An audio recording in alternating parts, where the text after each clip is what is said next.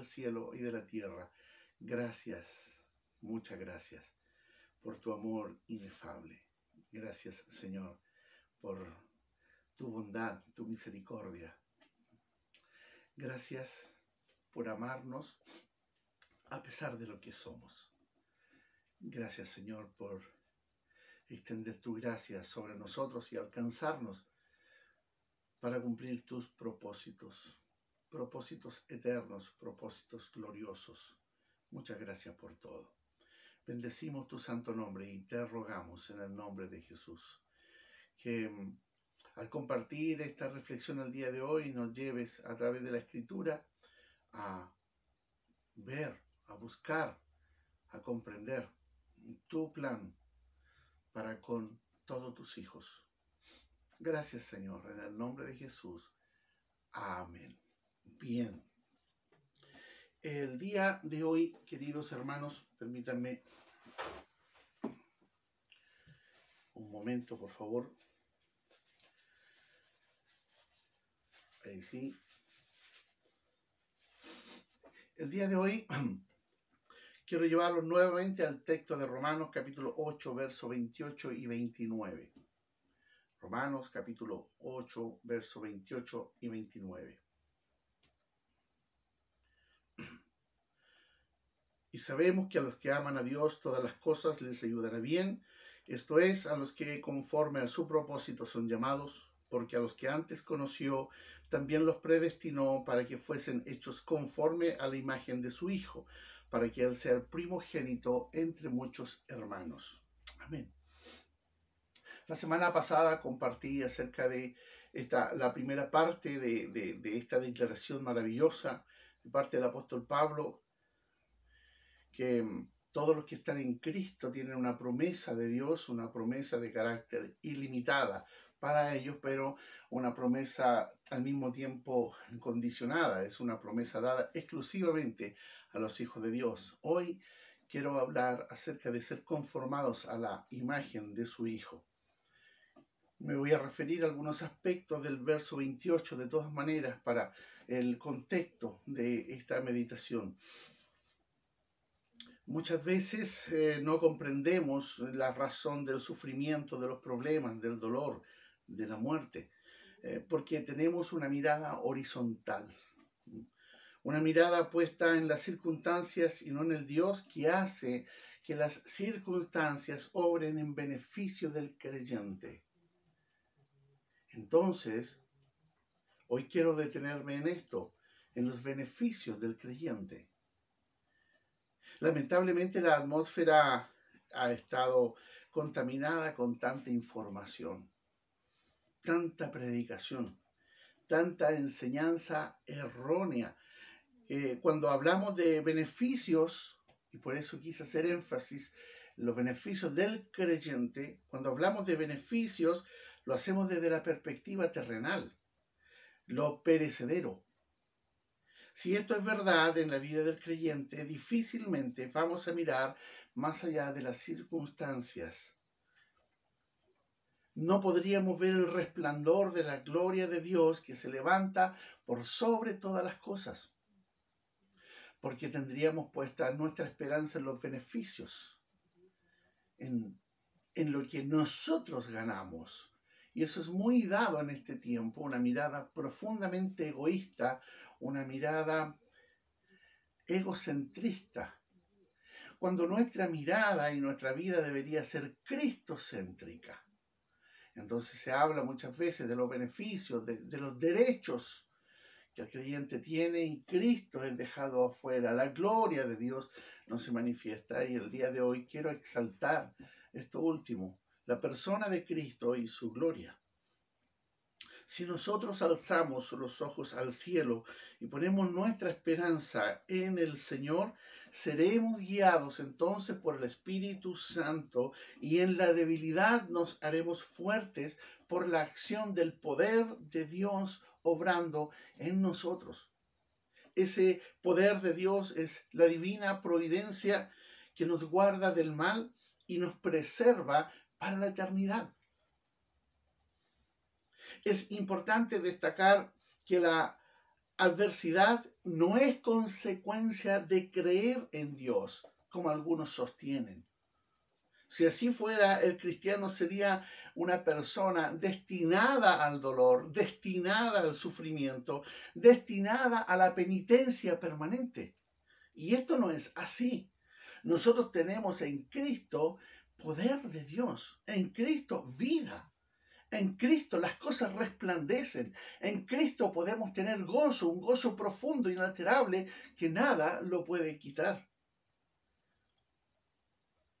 Si fuera que el cristiano está destinado, por haber creído, destinado solamente a sufrir, entonces estaríamos hablando de un, de un cristianismo fuera de la escritura. El llamamiento de Dios implica que todo a nuestro alrededor se da y ocurre para el cumplimiento de su propósito, el propósito de Dios, su plan eterno. Es decir, queridos, que la vida del creyente se está tiene su cimiento en un andar no satisfaciendo a los deseos de la carne, ni buscando el consuelo momentáneo en las cosas terrenas, sino caminando en el valle de sombra de muerte, donde Dios toma de la mano al creyente y le enseña a mirar hacia el final de la carrera, hacia una eternidad con propósito. Porque lo que muchos queremos es que Dios nos acompañe en, en el valle de sombra y de muerte, en el tiempo de los desiertos, y calme nuestro dolor. Y eso está bien. Pero el llamado es a mirar más allá del horizonte, porque más allá del horizonte está la eternidad junto al Señor. El propósito de Dios, y yo en el día de hoy en forma particular quiero referirme a esto.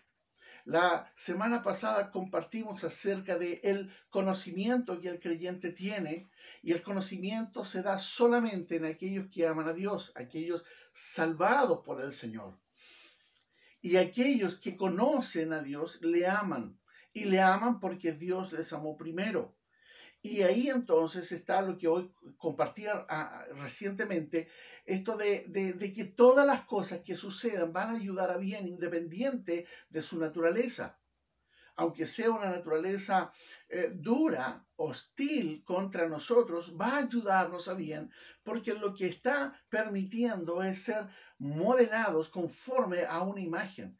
Esto tiene un propósito lo que sucede en la vida del creyente cumple con un propósito y un diseño eterno. Todas las cosas, dice el apóstol Pablo, les, eh, nos enseña, nos ayudan a bien, cooperan para el bienestar nuestro, para el bien nuestro. Y esto es, ¿cuál es este, este bien? Un propósito de Dios y es ser conformados a la imagen de su Hijo. Ese es el propósito eterno como termina el, verso 28, a los que todas las cosas les ayudan a bien, esto es, a los que conforme a su propósito son llamados. Entonces hoy quiero referirme específicamente a este propósito de Dios. La causa de la elección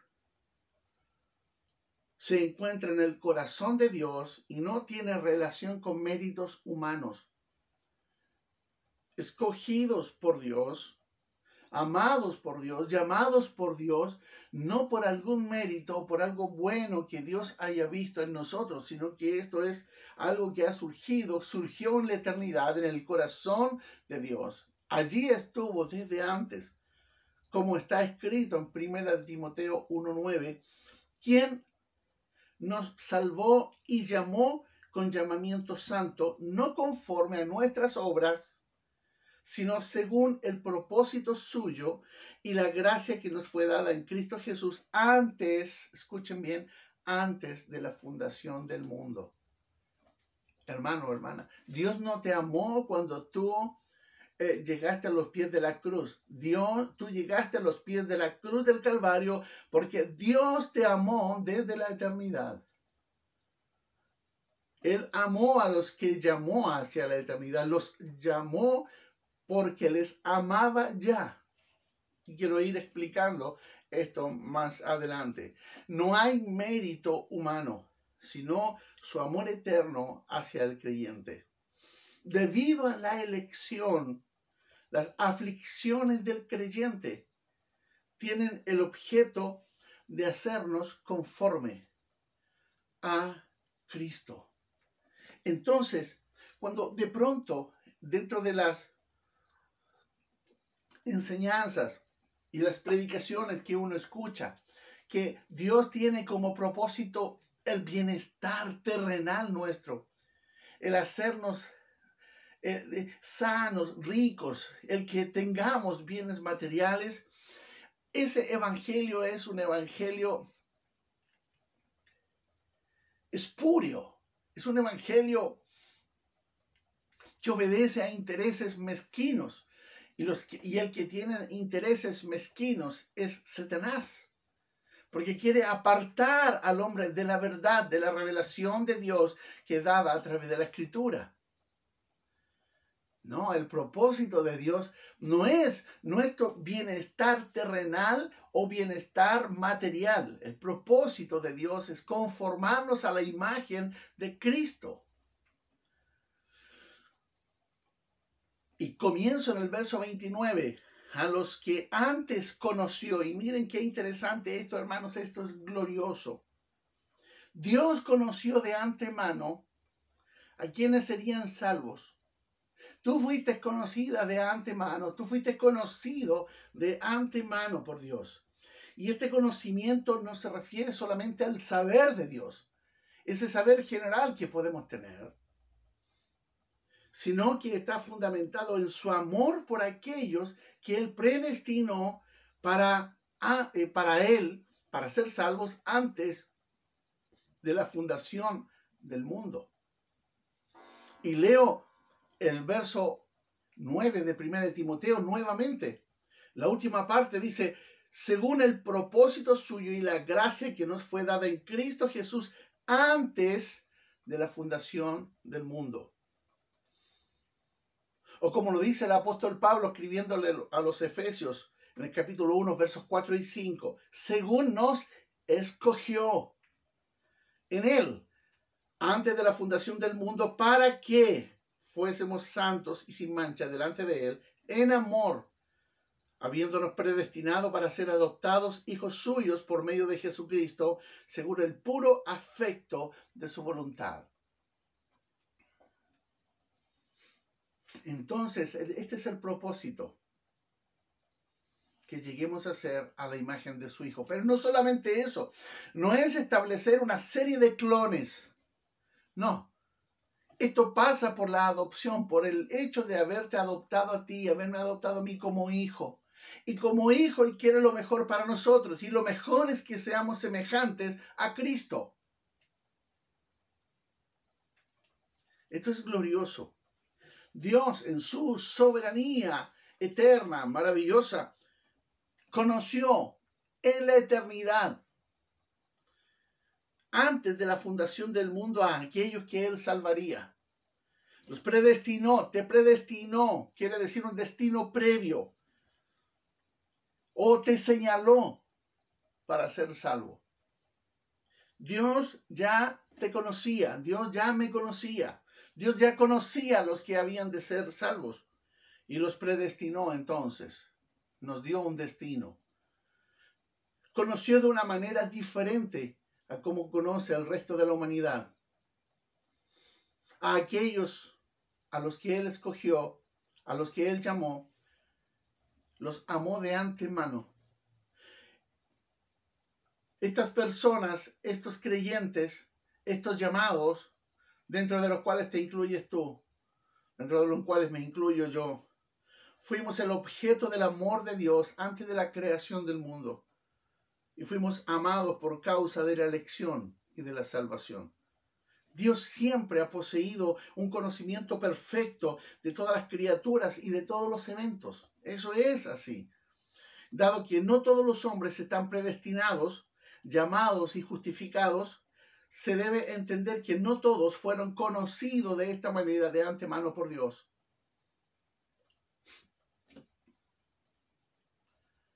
Nosotros conocemos a la especie humana. Nosotros conocemos a otras personas. Pero tenemos un vínculo único y especial solamente con aquellos que son amados de nuestro corazón. Cuando nosotros vamos por la calle, nosotros no desconocemos que el resto de las personas son iguales, porque somos de la misma especie, son todos seres humanos distintos y les respetamos por eso. Pero el conocer tiene que ver entonces con un vínculo íntimo, perfecto, de afecto, de amor por aquellos que son especiales para nosotros. Eso sucede en la relación con nuestra propia familia. Nosotros podemos amar a otras familias. Amamos a, los, a los vecinos. Pero tenemos un vínculo especial y perfecto con aquellos que son parte de nuestro corazón. Las madres aman de una forma entrañable a sus hijos. Y cuando ven a otros niños, su corazón también late. Pero no es la misma relación. La mamá conoce a sus hijos y les ama profundamente. El papá conoce a sus hijos y les ama profundamente. Y podemos ver a otros y sentir eh, mucha simpatía por otros, pero no existe esa relación. Y tal vez puede ser muy alejada esta imagen, pero quiero decirte que Dios a los que llamó les conoció de antemano y este conocer en la escritura implica amarles. Por lo tanto, quiero decirte que Dios te ha amado desde la eternidad a ti y te amó porque te escogió para salvación y te amó desde el principio. Pastor, ¿y esto está en alguna parte? Por supuesto, esto está en la misma escritura. De hecho, Dios tenía un plan y una relación especial con Israel. En Amós capítulo 3, verso 2 dice, a vosotros solamente he conocido de todas las familias de la tierra, por tanto os castigaré por vuestras maldades. De todas las familias de la tierra, Dios dice de Israel, a ustedes solamente he conocido. Y como aparece en otras traducciones, a ustedes solamente he amado de todas las familias de la tierra. Sí, Él es el creador de todas las cosas, pero Él ama en forma específica y única a los que Él ha escogido para sí. Jeremías 31.3, que es un pasaje muy conocido por todos, dice, Jehová se manifestó a mí hace ya mucho tiempo diciendo, con amor eterno, no desde el momento de la salvación, con amor eterno te he amado, por tanto te prolongué mi misericordia. ¡Wow! Esto cambia un poco el sentido entonces de cómo Dios se ha relacionado contigo y conmigo. Dios se ha relacionado de una manera amorosa aún antes de nosotros haber nacido. El Señor sabe acerca de todas las familias de la tierra, pero conocía a Israel de una manera especial, de una manera amorosa. Ellos eran su pueblo. Él los escogió los conoció profundamente en comparación con el resto de las naciones. Es interesante lo que dice Deuteronomio capítulo 7 versos 7 y 8. Dice, y quiero leerla en, en la versión de la Biblia para las Américas. El Señor no puso su amor en vosotros, ni os escogió por ser vosotros más numerosos que otros pueblos pues erais el más pequeño de todos los pueblos, mas porque el Señor os amó y guardó el juramento que hizo a vuestros padres, el Señor os sacó con mano fuerte y os redimió de la casa de servidumbre, de la mano de Faraón, rey de Egipto. Entonces no había mérito alguno en Israel, sino que simplemente fue un acto de amor de Dios en cuanto a la elección de entre las naciones. Del profeta Jeremías, Dios dice así, antes que te formases en el vientre, te conocí, y antes que nacieses, te santifiqué, te di por profeta a las naciones. Un conocimiento anterior. Esto es glorioso, un conocimiento anterior, porque a los que antes conoció, comienza diciendo el verso 28, a los que antes conoció. Y este conocer previo implica una relación de amor, amando profundamente a aquellos que habían de ser llamados, a los llamados a salvación. No es que Dios sabía algo de Jeremías. No es que Dios sabía que mm, algún día él se va a levantar como profeta. No, no es eso, sino que tenía, sino que lo que él dice de Jeremías es que lo conocía de una manera especial antes aún de haber nacido. Jesús usó esta misma palabra de conocer en el sentido de la conciencia personal. Y, y, hay un texto maravilloso en Mateo capítulo 7, versos 22 y 23. Fíjense que este conocimiento de Dios, en aquel día muchos me dirán, dice el Señor, Señor, Señor, no profetizamos en tu nombre y echar, echamos fuera demonios en tu nombre, hicimos muchos milagros en tu nombre. Entonces el Señor le dirá, nunca os conocí. Apartados de mí, hacedores de maldad. Entonces la relación que él establece con los suyos es una relación desde la eternidad, es una relación de amor desde la eternidad, porque a los que antes conoció, también los predestinó. En, en 1 Corintios 8.3 dice, pero si alguno ama a Dios, es conocido por él. Es decir, el amor de Dios está involucrado en esto. Y recuerden esto, nosotros no amamos a Dios primero, Él nos amó a nosotros primero. Por lo tanto, si le amamos es porque Él nos amó primero. Y cuando nos amó, no en el momento que nosotros llegamos a la cruz del Calvario y, reconocemos a Cristo como Señor y Salvador de nuestras vidas.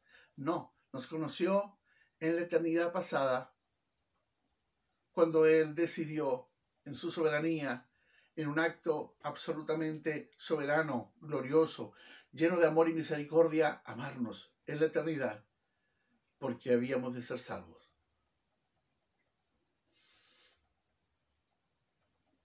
Aunque Dios conocía a todos los hombres antes de que el mundo fuera creado, no los conocía en el sentido que a veces la Biblia usa, este saber, es decir, con esta conciencia íntima, personal, con una relación personal muy profunda con los suyos, y que es el amor.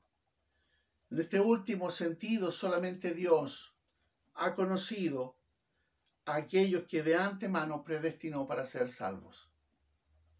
Todos los llamados de Dios son conocidos previamente por Él, es decir, no son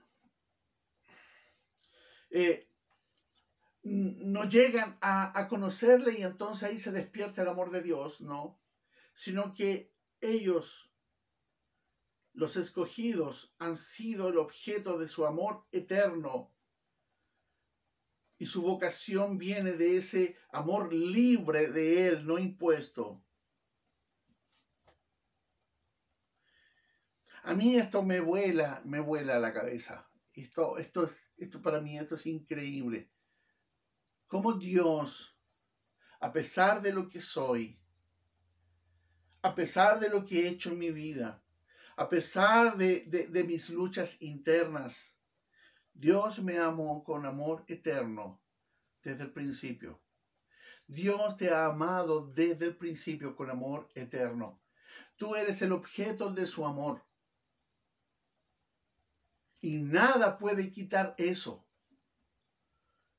El apóstol Pablo lo dice así, ¿quién nos separará del amor de Cristo? Tribulación, angustia, ¿alguna cosa nos puede separar de ese amor? No, nada. ¿Por qué? Porque te amó desde el principio. Predestinados para ser conforme a la imagen de Cristo. Tal vez hoy puede que me pase unos minutos de lo, de lo habitual. Espero, espero que no se estén acostumbrando tanto a los mensajes cortos.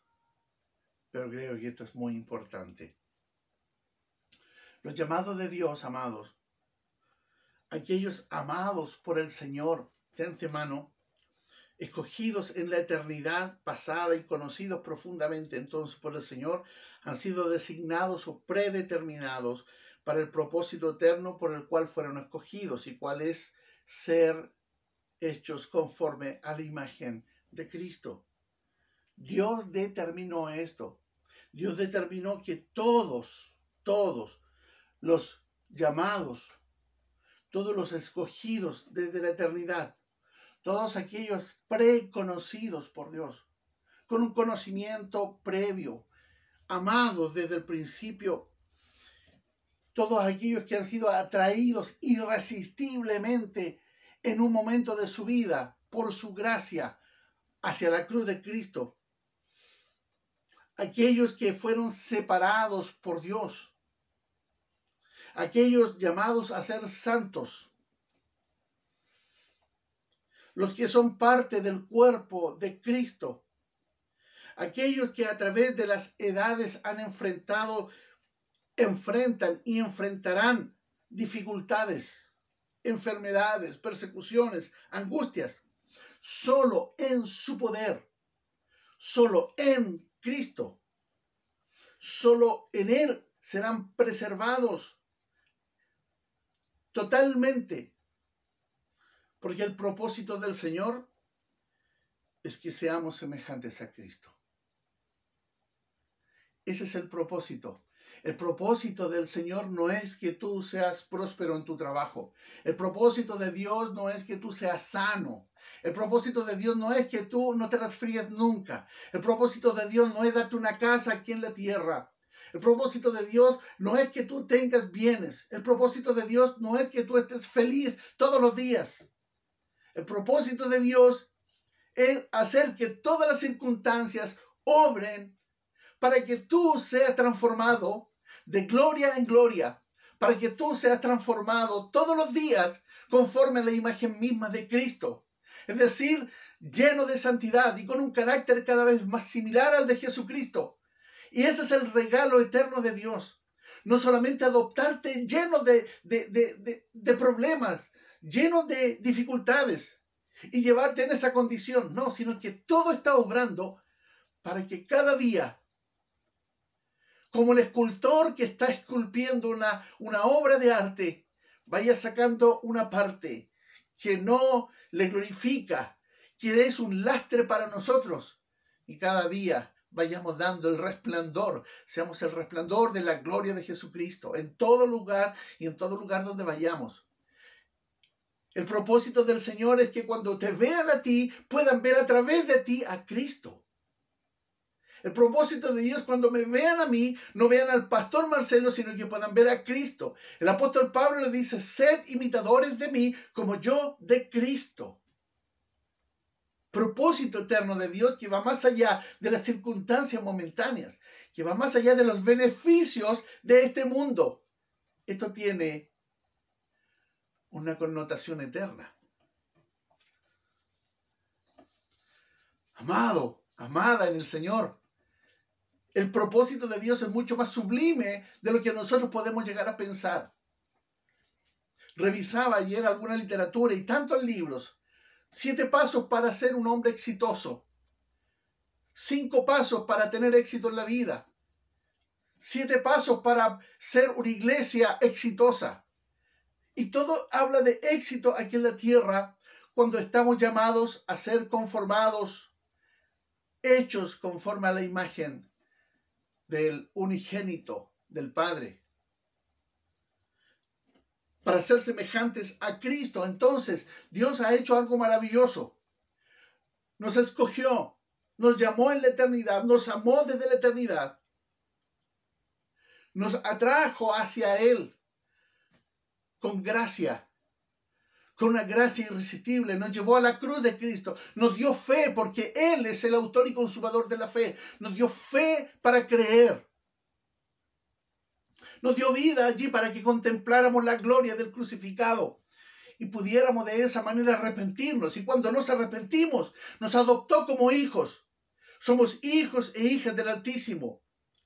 Por lo tanto, todo lo que nos sucede, todo lo que acontece se basa en la elección eterna y cumple el objetivo de hacernos a nosotros sus hijos e hijas cada vez más y más y más parecidos a Jesucristo, pues ese es su propósito. Vuelvo a leer Efesios capítulo 1, versos 4 y 5. Según nos escogió en Él antes de la fundación del mundo, para que fuésemos santos y sin mancha delante de Él, en amor, habiéndonos predestinado para ser adoptados hijos suyos por medio de Jesucristo, según el puro afecto de su voluntad. Entonces fue antes de la fundación del mundo.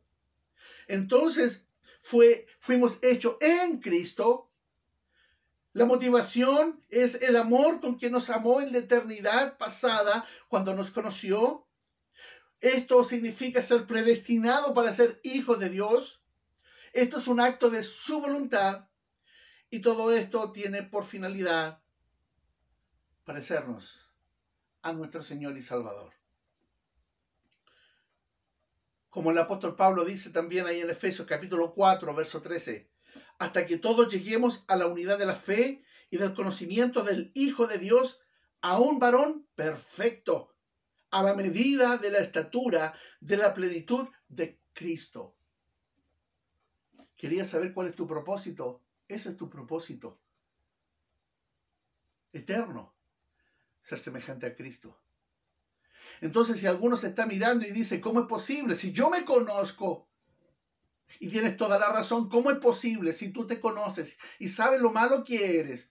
Si yo me conozco y sé lo malo que soy, entonces si yo tengo esa mirada, es la mirada correcta, porque Dios me ama no por lo que puedo hacer, sino que Dios me ama por lo que Él hace y ha determinado desde la eternidad hacer en nuestras vidas. Dios no te ama tal cual como eres, no te ama así. Dios te ama a pesar de lo que eres. Porque Él ha determinado en la eternidad que tú y yo seamos conformados. Cada día, ¿qué pasa? En nuestra, en nuestra pasada terrenal, en este peregrinaje en este mundo caído, seamos cada vez más conformados a la imagen del Señor. Esa es la razón de la imagen de la vasija rota.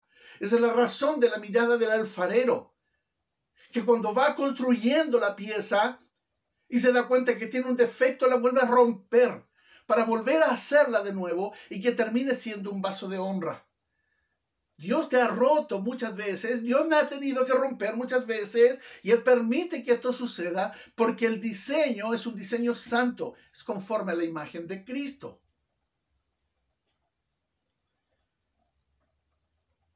Para que esto determine que Él sea el primero, el primogénito entre muchos hermanos.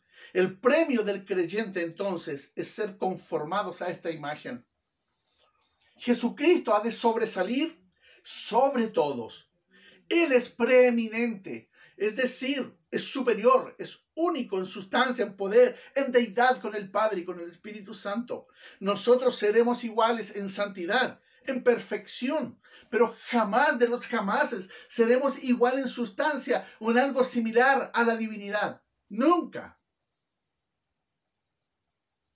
Pero seremos amados porque seremos semejantes a Él. No seremos un clon. No es una igualdad porque así como la unidad del cuerpo de Cristo tiene distintos miembros, todos los miembros se ayudan y son necesarios dentro de este cuerpo, cada uno en la perfección y en la semejanza de Cristo, tiene su propia identidad. Pero es una identidad ahora postrada en servidumbre, honesta, real, santa, perfecta, a los pies siempre de Jesucristo. Él es superior a sus hermanos porque es el primogénito entre muchos hermanos. ¿Quiénes? Los llamados de antemano, tú, yo, todos los llamados y destinados a salvación por el Señor. Él no es uno igual entre los hijos de Dios, siempre superior, siempre preeminente. A Él le corresponde y solamente a Él le corresponde el honor, el poder y la majestad. A Jesucristo, solamente a Jesucristo. Él ocupa el lugar de la majestad, pero los escogidos serán semejantes moralmente semejante con un cuerpo glorificado, similar al cuerpo glorificado que él tenía, pero distinto al mismo tiempo. Él es el unigénito por sustancia, deidad, poder, y también el primogénito por ser el preeminente, el primero, el único entre muchos hermanos. Amados, quiero concluir. Dios en su eterno amor nos ha llamado conforme al conocimiento previo que él tuvo. ¿Por qué te escogió? ¿Por qué te eligió, te llamó a salvación? No porque haya visto nada bueno en ti. No porque seas especial ni yo sea especial en, lugar del resto. Nunca. No es por obras para que nadie se gloríe. No es por títulos, no es por conocimiento, no es por oratoria. Esto es conforme a absoluta su voluntad su absoluta soberanía. Nos amó antes de la fundación del mundo y hoy día nos está moldeando para que seamos semejantes a Cristo. Si alguno está pasando por dificultades, doble sus rodillas delante del Señor y dile gracias Señor, porque a pesar del dolor, a pesar de, de, la situación, sé que estás trabajando en mí para tu gloria. Y sé que simplemente no estás descargando ni tu ira, ni nada por el estilo, sino que estás preparándome, haciéndome cada día más conforme a la imagen de tu Hijo, para que un día, cuando esto acabe, estemos por toda la eternidad junto a Él, adorándote. Un día nosotros le veremos y le serviremos por toda la eternidad porque nos salvó por gracia, sin mérito alguno. Nos ayuda en tiempo de necesidad Ahora en este tiempo Dios nos está ayudando. En este tiempo cuando parece que todo cae, Dios nos está ayudando. En este tiempo cuando la pandemia parece no cambiar, la pandemia a nosotros nos está ayudando porque nos está haciendo conforme a la imagen misma de Cristo cada día que pasa. Nosotros nos podemos desesperar, nos podemos angustiar, pero todo esto ocurre a los que aman a Dios y esto tiene un buen fin y el fin es hacernos semejantes a Cristo. Todas las cosas a los que aman a Dios obran para bien. ¿Para un beneficio personal único aquí en la tierra? No, para bien, para bien. ¿Y cuál es este bien? Llegar un día allá, junto al primogénito, de entre muchos hermanos, aquel que eso sí es el preeminente, el único, distinto. Pero seremos llamados por él también hijos e hijas y estaremos toda la eternidad con Él. Y ahí, si es que hubiera memoria de esto, entenderíamos el por qué fue necesario pasar todo este tiempo. Porque es necesario. Es necesario que esta vasija de deshonra sea quebrada una y otra vez para ser transformada finalmente en una vasija de honra. Amados, alentémonos unos a otros perseveremos en las cosas del Señor. Oremos para los que han de ser salvos del pecado. Escuchen el mensaje de salvación. Se arrepientan de sus pecados y sean adoptados también como hijos por el Señor. Vamos a orar. Señor Dios del cielo y de la tierra, te doy las gracias por todo lo que has hecho, por todo lo que haces y por todo lo que harás. Gracias por amarnos desde el principio, aún antes de haber nacido. Ya estábamos en tu corazón y éramos amados por ti. Gracias porque no nos amaste de acuerdo a lo que podíamos hacer, decir o tener, sino que nos amaste porque en tu sola voluntad y deseo estuvimos en tu corazón desde antes. Nos escogiste y nos conociste profundamente y nos has dado en este tiempo a nosotros, no en otro tiempo, en este tiempo, para que en el transcurso de los años de vida aquí en la tierra seamos esculpidos para ser después en semejanza de Jesucristo, nuestro Señor y Salvador personal, para que Él sea el primogénito de muchos hermanos, todos los llamados por ti. Te ruego por los que están débiles en la fe, te ruego por los que están pasando por dificultades, te ruego que no miren las circunstancias, te ruego que no miren las autoridades, te ruego que no miren a su alrededor, sino que alcen los ojos a los cielos de donde viene nuestro socorro. Porque tú lo estás haciendo, porque tu propósito maravilloso, que seamos hijos, hijos santos, hijos perfectos, hijos semejantes a Cristo, el primero, el único, el preeminente. Gracias, Padre querido. Gracias por este tiempo. En el nombre de Jesús. Amén. El Señor les bendiga a todos y cada uno de ustedes. Si te gustó este video, dale like y suscríbete a nuestras redes sociales. Que Dios te bendiga.